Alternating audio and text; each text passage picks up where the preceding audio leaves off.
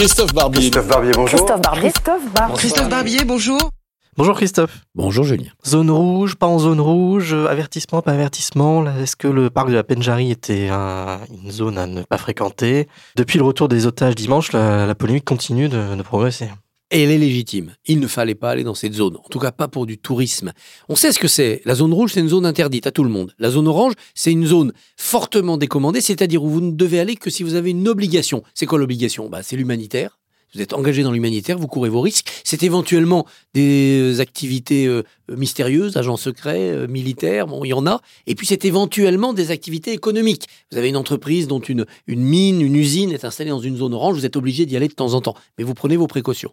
Faire du tourisme dans une zone orange, c'est de l'irresponsabilité. Alors les deux touristes concernés, les deux otages peuvent plaider la mauvaise information. C'est vrai qu'on ne baigne pas dans un environnement où on nous dit n'allez pas dans ces pays-là. Au contraire, l'environnement culturel aujourd'hui, c'est de dire la planète est finie, c'est un village.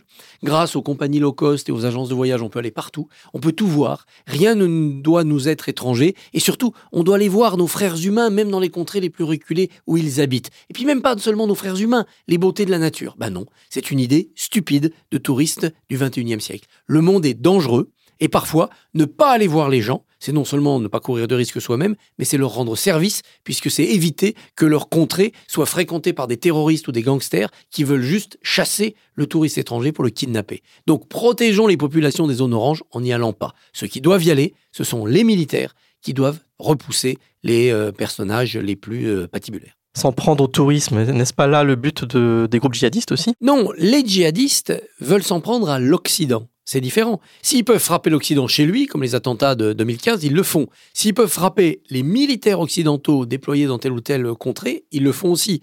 Évidemment, des proies faciles comme des touristes naïfs et désarmés, c'est l'idéal pour eux, d'autant qu'ils ne les tuent pas puisqu'ils ne sont pas capables de se défendre, ils les attrapent. Et là, ils font chanter l'Occident. Chanter pour avoir des sous, et on a payé des rançons, on le sait, donc on leur a permis d'acheter des armes à ces groupes djihadistes. Chanter par une pression psychologique sur les populations, et nous sommes tous très émus, par exemple, du sort de Sophie Pétronin, qui elle est toujours otage dans ces contrées-là, depuis des mois et des mois, et on a l'impression qu'on n'arrive pas à la faire libérer, qu'on ne fait peut-être pas tout ce qu'il faut. Et puis, une sorte de chantage aussi au prix de la vie humaine. Nous sommes des populations devenues sensibles à la vie humaine. Quand un otage est tué, quand un militaire est tué pour libérer un otage, ça nous émeut. Et c'est tant mieux.